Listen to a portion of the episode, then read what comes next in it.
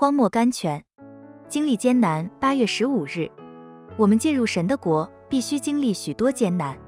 圣经使徒行传十四章二十二节，人生最佳美的东西都是从苦难中得来的。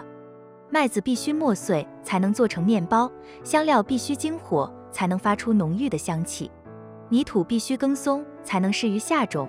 照样，一个破碎的心才会得到神的喜悦。